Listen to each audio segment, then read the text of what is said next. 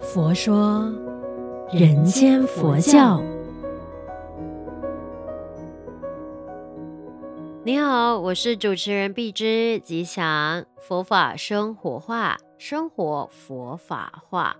那这一期呢，我们继续来看一下，也更加的认识说，诶，佛陀决定出家的那一刻，他选择的修行方式哦。那当年的悉达多太子，他就是在半夜逃离王宫之后呢，他就决定了毅然要出家修道嘛。他渡过恒河。也抵达了离家五百多公里之外呢，在王舍城山林处去修行。当然，净饭王知道了，那其实也是有苦劝他回来。可是呢，他的毅力非常的坚定。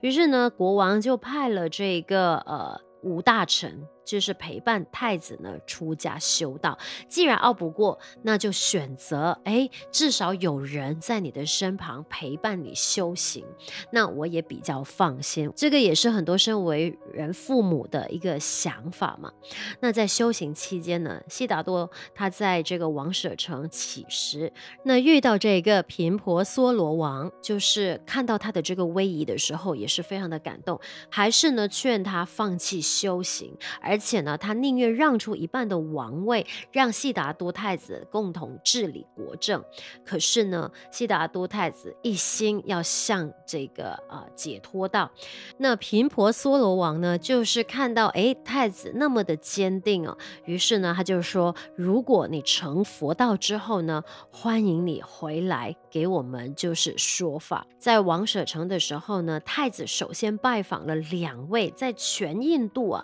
最初。出名的树轮派阿罗罗伽蓝仙人跟这个玉陀仙人，他们分别呢就是达到啊无所有处定及非想非非想处定的至高的禅定的状态，但是呢。太子还是没有办法解脱烦恼，也找不到其他更高明的老师。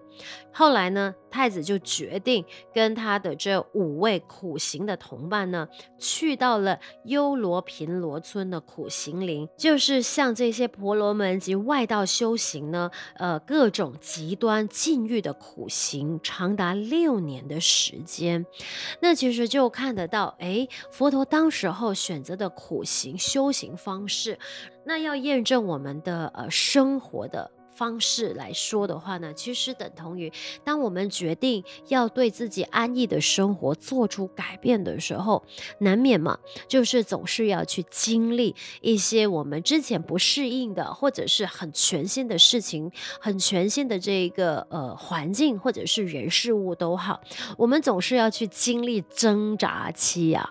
因为是我们不熟悉的，所以呢，很多的身心里都是要面对一定的那个挑。挑战，例如，如果说你是在一向来就是在办公室，呃，就是过着朝九晚五的生活的，那突然间有一天你选择离职，要可能进厨房去学习这个下厨的话呢，你就会发现，哇哦，整个的生活环境、工作环境就是一个很大的落差了嘛。从一个原本在，诶，可能冷气。的办公室里边转向一个热腾腾，然后呢，常常就是要呃忍受这些油烟的厨房里边去工作。可是，一旦你发现那个是你喜欢做的事情的时候，那身边的这一些呃所谓的外在条件就不足以影响你了嘛。对吧？那也庆幸佛陀在这六年的时间，就是因为他发现这个苦行，到后来他没有办法找到这个了脱生死